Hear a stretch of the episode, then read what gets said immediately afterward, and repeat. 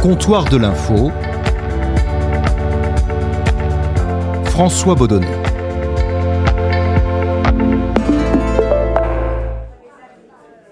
Et au comptoir de l'info, pour euh, ce premier épisode de la saison 4, j'ai été rejoint par Jean-Baptiste Marteau. Salut Jean-Baptiste. Bonjour François. Alors merci de t'être euh, accoudé euh, avec moi aux zinc de, de ce comptoir. Jean-Baptiste, on te voit beaucoup sur France 2 en tant que présentateur. Depuis cette rentrée, tu te lèves tôt euh, pour présenter euh, Télématin en remplacement de Thomas Soto. Euh, tu présentes régulièrement des, des émissions spéciales. Alors là, c'est le soir, hein, comme il y a quelques jours après une interview du président de la République.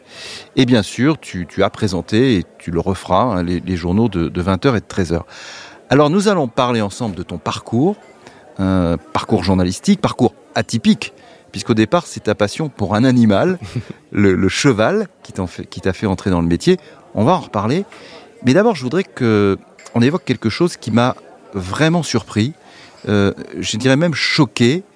Euh, J'ai lu que parce que tu luttes euh, contre l'homophobie et parce que tu as dit publiquement que tu étais marié avec un homme, tu recevais des menaces qui t'ont amené à déposer plainte. Comment ça se passe Comment ces, ces menaces te, te parviennent-elles et, de quel type de menaces s'agit-il? Alors c'est souvent des menaces sur les réseaux sociaux principalement. Euh, quand c'est juste euh, voilà des petites menaces comme ça en l'air, euh, on a tendance à laisser passer parce qu'effectivement les menaces malheureusement en France encore en 2022 parce qu'on est homosexuel ou parce qu'on a une peut-être une différence euh, qui dérange. Bon bah voilà, on est un peu habitué, on s'est blindé, mais il y en a certaines où j'ai décidé de ne pas laisser passer et aussi d'en parler parce qu'effectivement euh, voilà soit on tolère, on laisse passer, on se dit bon au final ça fait partie du décor. Mais c'est quoi comme menace On te... Oh, bah, ce sont des, soit des menaces, euh, des insultes, Uh-huh. euh, soit parfois c'est des menaces beaucoup plus caractérisées. C'est celle-là que je ne laisse pas passer où je vais porter plainte. Quand euh, typiquement ce sont des menaces euh, de, voilà, on va dire, on va s'en prendre physiquement à toi ou à ta famille. Ah. Et quand euh, on a cité effectivement euh, dans des menaces, une- des menaces écrites que j'ai pu recevoir par courrier à France Télévisions, euh, qui menaçaient ma fille. euh, jusqu'à dire on sait où elle va à l'école, ceci, cela, des, des choses extrêmement, extrêmement graves en fait, mais pénalement répréhensibles.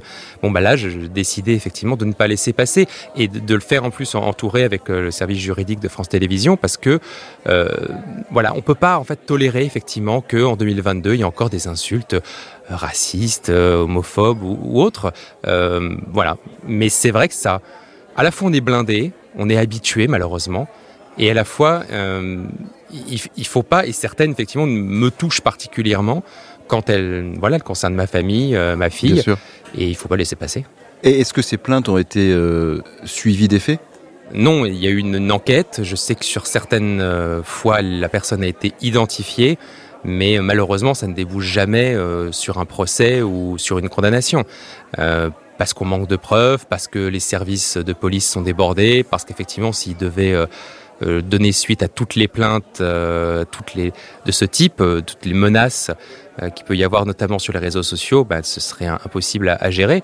Euh, c'est dommage et donc il y a une espèce de forme d'impunité, je pense effectivement pour euh, les auteurs de, ces menaces.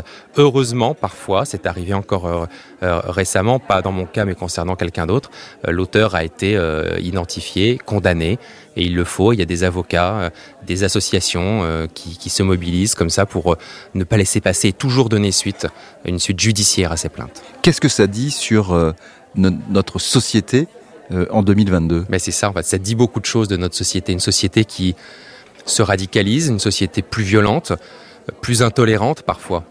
Peut-être qu'avant, l'intolérance, elle était là, mais on n'osait pas le dire.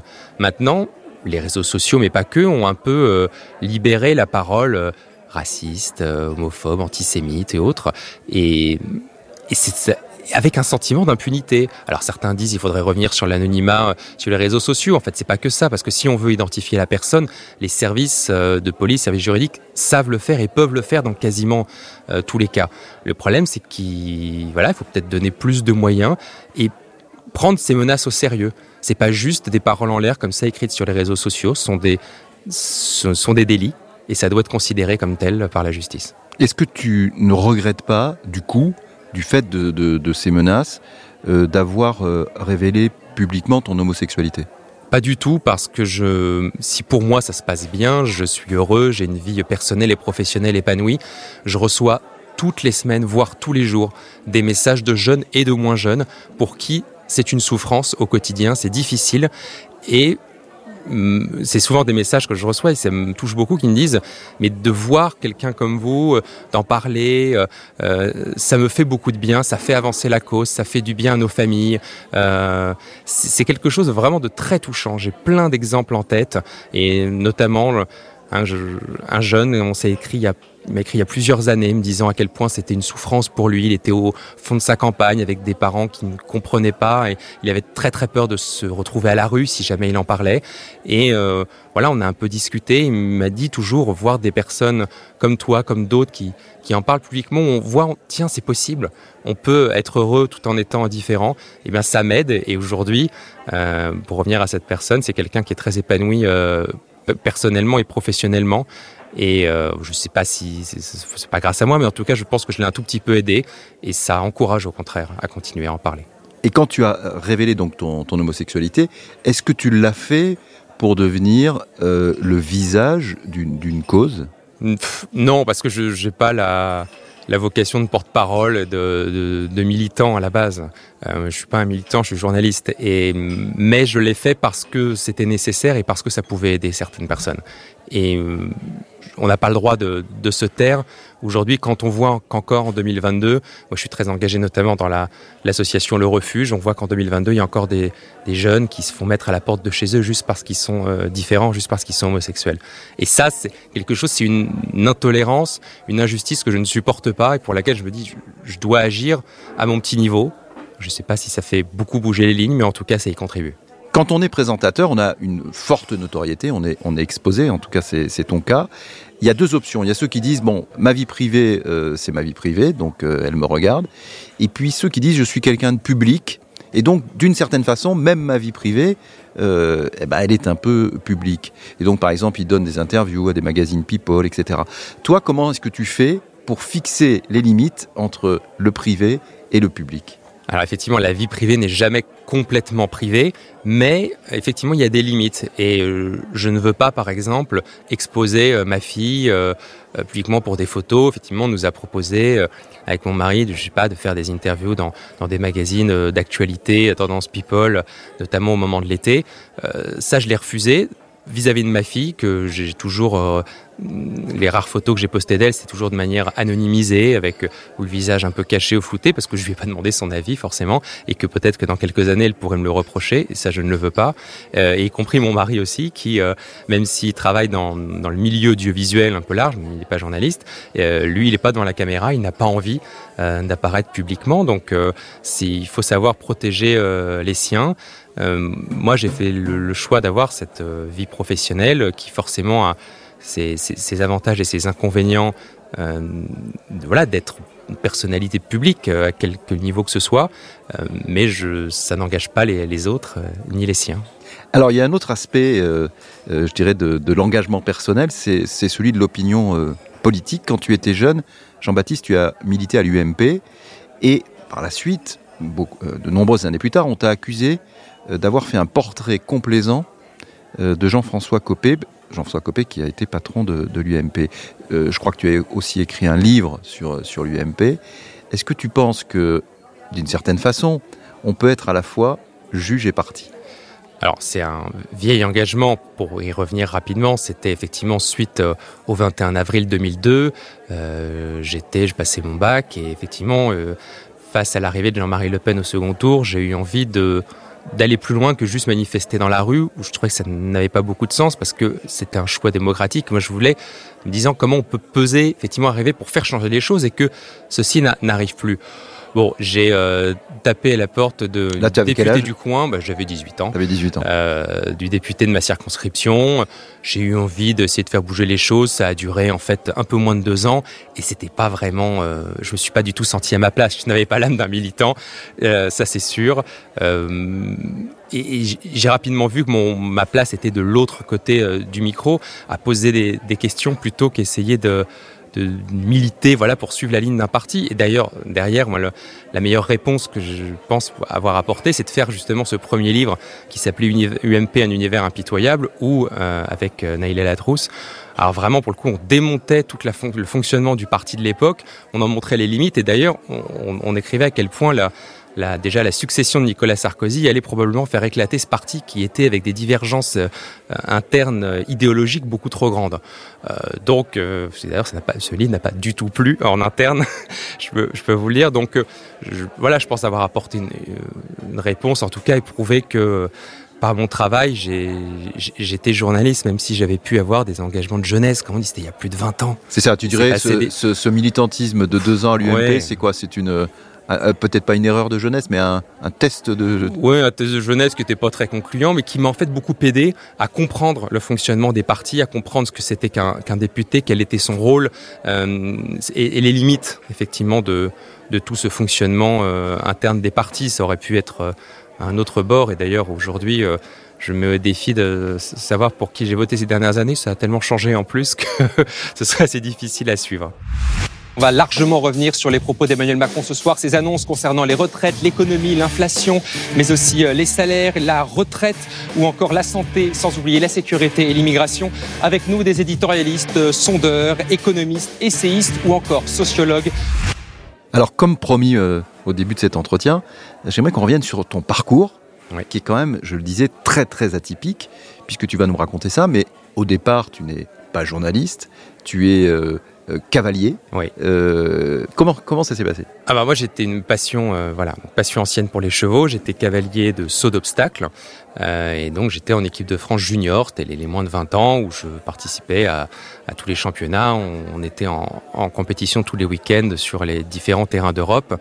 Et euh, mais j'ai toujours voulu être journaliste, au fond. J'avais cette passion-là. Je regardais effectivement euh, avec mes parents Anne Sinclair à 7 sur 7. C'était des, des rendez-vous pour moi très importants. Et, et j'ai toujours eu envie, effectivement, d'être journaliste au fond de moi avec mes parents qui me disaient mais nous on vient pas de ce milieu-là, tu y arriveras jamais, c'est trop compliqué. Ah, ils, te, ils te disaient ça Oui, vraiment, ils étaient très inquiets à l'idée que je sois journaliste parce qu'ils voyaient ça comme un milieu extrêmement fermé, difficile d'accès, pour lesquels ils ne vraiment il pourrait pas m'aider quoi. Donc il me disait toujours bon écoute on verra plus tard fais, fais tes études euh, fais de vraies euh, études voilà fais de vraies études et puis on verra après pour euh, hein, ce que tu feras vraiment donc euh, bon j'ai commencé à faire une fac de droit après euh, après le, le bac un peu bon moi, avec toujours cette idée en tête d'être journaliste, mais je voyais pas comment y arriver vraiment.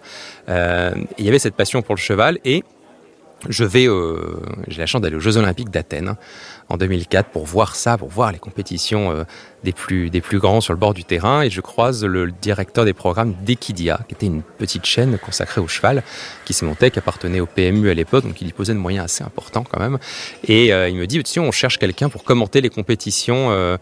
Euh, chez nous en direct, euh, on passe, on fait un casting le mois prochain, est-ce que ça te dirait?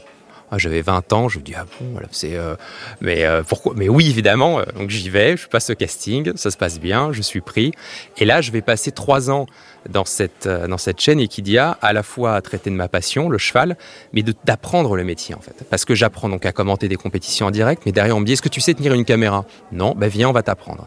Et euh, j'ai passé euh, plusieurs jours avec un, un producteur formidable qui s'appelait Jean-Marc Labroche, je ne l'oublierai jamais, et qui m'a montré comment on tenait une caméra, comment on fait un, une image, euh, comment on tourne des séquences en reportage. Et il m'a dit bah, vas-y, voilà, tu pars en reportage ce week-end et euh, tu nous ramènes un, un, sujet pour lundi. Et je partais tout seul euh, pendant trois ans aux quatre coins de l'Europe avec euh, avec ma caméra et j'allais filmer des compétitions, interviewer, rencontrer des gens et, tourner, monter mes reportages derrière et les diffuser à l'antenne. Et c'était une école incroyable. Donc en fait, c'était la meilleure école sur le terrain, vraiment. Alors tu as travaillé pour LCI, enfin LCI TF1, tu as travaillé pour la radio euh, RTL, donc dans le privé hein, oui. à chaque fois. Et puis euh, 2016, en fait, tu as commencé un peu avant, mais depuis 2016, euh, tu es vraiment dans le service public à, à, à France 2. Où est-ce que tu te sens le, le plus heureux? Est-ce que c'est plutôt dans le privé ou plutôt dans le public? Difficile quoi, de répondre à cette question. Je pense que les, les deux ont vraiment leur avantage et je, je critiquerai jamais le, le, privé en disant il euh, n'y a, a, que le service public qui compte, mais ce sont des, ce sont des, choses différentes, chacun a quelque chose à apporter. Ce qui est vrai, c'est que dans le service public, on a plus de possibilités, plus de, terrains de jeu différents. Au sein de France Télévisions, il y a déjà tellement d'émissions, de, formats. Euh, moi, j'ai commencé à 13h15 le dimanche, qui est un magazine où je faisais des sujets de 40 minutes avec une liberté euh, artistique et de fond total. Et au contraire, quand c'était pas assez original, euh, on venait en disant non, ça coûte ça, on l'a déjà fait, essaie de trouver mieux, euh, essaie d'être plus créatif.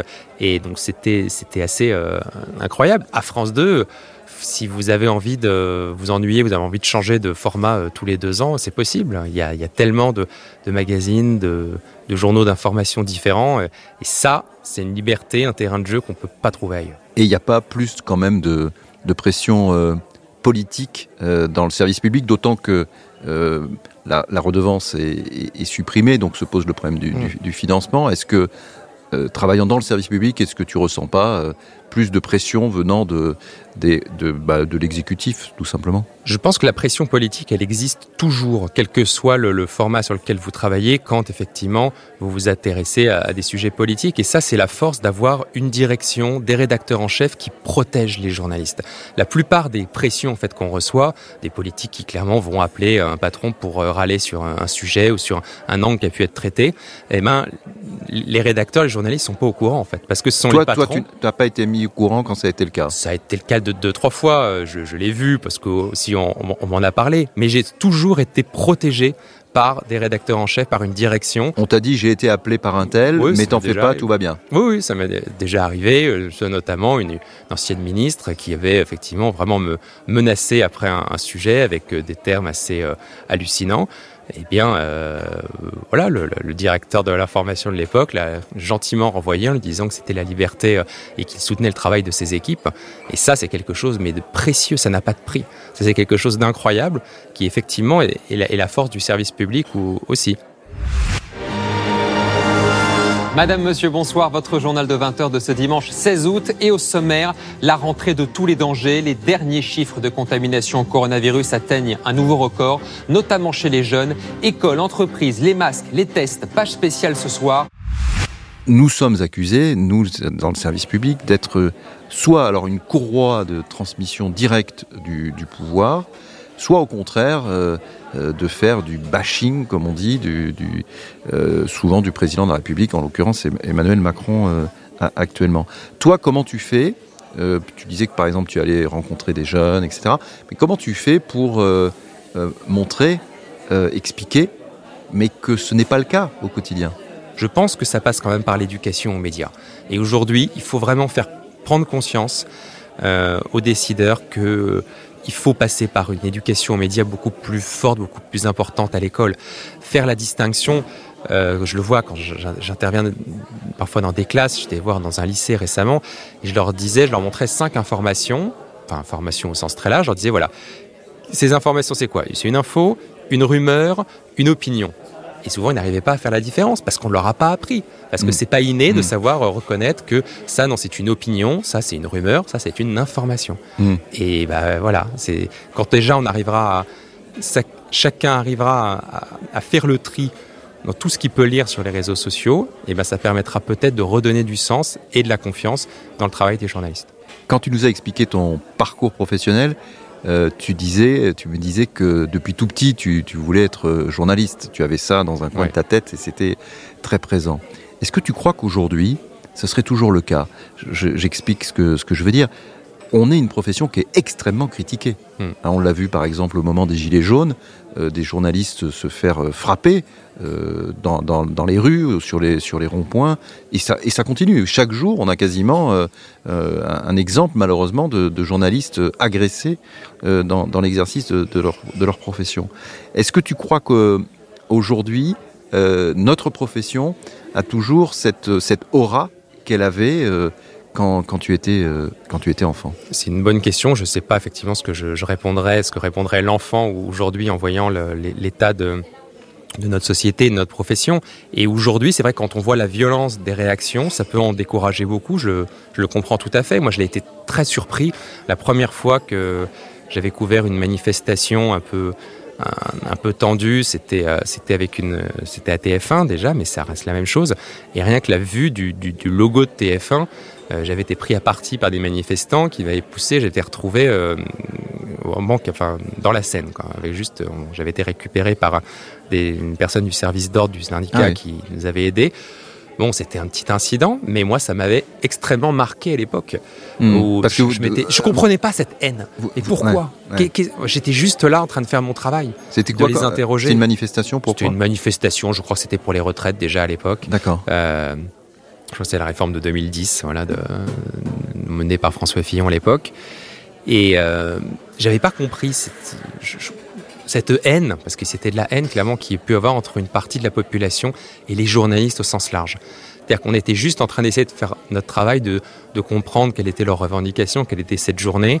Et tout d'un coup, vous voyez un groupe de 400 personnes qui vous sautent dessus, qui, qui, vous, qui vous poussent violemment. Et euh, j'avais aussi assez peur pour la, la, la, la JRI qui m'a- qui m'accompagnait à la caméra, parce qu'effectivement, elle s'était pris le, Vous êtes tombés tous les, matériel en vous plus. êtes, Ouais, ouais. vous êtes tombés tous les deux Tous dans les la scène. Ouais. euh, c'était c'était assez marquant et je ça a été un peu un marqueur où je me suis dit tiens là il y a quelque chose qui est en train de se casser. Et aujourd'hui, avec euh, quelques années de recul par rapport à, à cette, euh, à cet incident, est-ce que tu, tu as pu mieux comprendre pourquoi les, les journalistes euh, créent comme ça des réactions, euh, enfin créent, c'est pas eux qui les créent, mais euh, suscitent, engendrent des, des réactions si négatives et si violentes C'est effectivement le symptôme de toute façon d'une société qui qui se referme, qui se radicalise avec des incompréhensions de plus en plus grandes entre les uns et les autres. Mais, mais quand même, est-ce qu'on n'aurait pas euh, dû euh, peut-être moins se, se couper de, de- du terrain?